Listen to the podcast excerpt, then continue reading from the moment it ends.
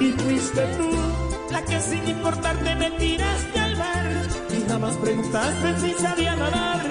Y solo naufragando pude continuar. Pidiendo salvavidas que venga a buscar a un hombre que se muere sin tener razón. Que su único pecado fue brindar amor. Que su único tesoro fue Oiga, Los Diablitos fue cuánto en su vida, unos 10 años, sí, fue una década más o menos, de como el Bueno, 95 a 2005. Fueron 15 años. Ah, 15 años, o sea, a ver si le calculo bien, como del 95 al, al 2010. Al 2010, sí, 2010. Dejamos de ser diablitos en el año 2005 porque, bueno, Omar hizo una promesa de que, de que esa es una de las cosas feas que, que nos pasaba. Mucha gente nos reclamaba que tan bonitas las canciones, que por qué teníamos que llamarnos diablitos. Entonces llegó un momento en que Omar le, le entregó su vida a, Jesucristo, se entregó a la iglesia y, y estaba pues con, con, con esta promesa de que, de que él quería cambiarle el nombre al grupo. Entonces, ¿Y quería como Los Angelitos? bueno, lo, puso, lo- lo puso la gente de Omar Geles Sí. con Alex, con Alex Manga, entonces, pues al, al principio mucha gente eh, ha querido como, como siempre recargar, no, no, pero es que tú eres diablito y los diablitos, los diablitos. Entonces yo pienso que es una lucha, una lucha de, de, de- digamos, de pedirle a Dios que nos, que nos, que nos separe de, de, de esas, de esas ataduras, porque realmente hacen parte de, de las cosas que a él no le agrada, hacerle rifo al, al diablo, porque realmente así sea que la gente lo mire como, como una palabra de angelito o de un niño, no, no, no, el diablito es hijo del diablo y eso, y yo pienso que esas cosas hay que, hay que reprenderlas y nosotros... Ah, pero Alex, usted también está de acuerdo con Omar en eso, en que, en que, en que ya no les gusta el nombre de los diablitos, o sea, de- tomaron la No, sí, decisión conjunta y, Total, y yo le- estoy de acuerdo con eso, yo estoy de acuerdo con eso, siempre estuve de acuerdo con eso, yo pienso que... o sea, no hay diablitos buenos como ustedes.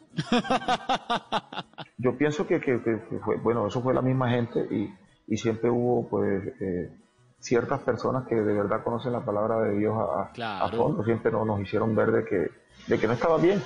Y mira, y mira que sí te digo que, que dio mucho éxito, pero también dio muchos problemas. De pronto Omar en la parte económica le pagaban mucho dinero y al momento no tenía un peso y lo ponía, eso lo ponía lo ponía pues como, como a, a que tú tienes que tener zozobra. Yo pienso que cuando hay, cuando hay bendiciones de Dios no, no, no debe haber necesidad ni debe haber cosas que, que, que, que, te dañan y, te quitan tu, tu, tu, tu, paz. Y entonces eh, hoy en día pues eh, tengo entendido que mi compadre pues tiene una, una solvencia económica muy buena y que, y que a raíz de, todas estas cosas pues Dios le mostró un camino diferente a lo, a lo que él venía haciendo. ¿no? Claro, no, y también es y también es importante resaltar todos esos cambios que viven mucho. La vida del artista siempre es así, ¿no, Alex? Siempre vive unos momentos también, eh, el momento de la rumba, de salir, de todo, que es natural, además que viene con la juventud, pero también viene el momento del aterrizaje, de la reflexión, del encuentro con Dios, que es muy común en, eh, en la vida del artista latino, el vallenato, de otros géneros. El encuentro con Dios llega y también es bonito y muy especial. Sin embargo, hombre, Alex, la verdad es que en el corazón uno guarda con, con, con un, como un recuerdo muy bonito el nombre de la agrupación, Los Diablitos. Por allá se quedó en el 2006 cuando cambiaron el nombre, pero lo seguimos llevando en el corazón también con los dos nombres. ¿Le parece?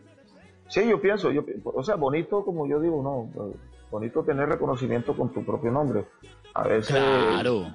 yo he tenido pues muchas peleas con, con unos muchachos eh, que por medio de, de- de Juan Manuel, el hermano de Omar, que, que a lo tal pues también yo los aprecio mucho, son mis amigos y todas esas cosas, pero, pero siguieron como retomar, eh, como abusar de, de- lo que Omar, eh, no respetando pues, la decisión de Omar, hicieron unos diablitos y, y resulta de que, Sí, claro. de que los buenos eran diablitos ellos. nosotros- chiviados. los buenos eran ellos y nosotros éramos los malos, nosotros éramos los, chi- los chimbos. Entonces, tanto Omar como yo, porque no era únicamente conmigo, sino que ellos no se metían directamente con Omar, pero sí lo hacían por debajo de cuerda. No, pero los chiviados eran ellos, porque los originales eran ustedes. Eso sí, no hay duda. Y hemos hecho reencuentros donde, nos- donde, donde, donde hemos tenido pues ese cariño de la gente y la aceptación de, de, de- de- de que la gente nos quiere ver, Omar con el acordeón y yo cantando, pues, la- lo- lo- los reencuentros que hemos tenido pues han sido muy bonitos.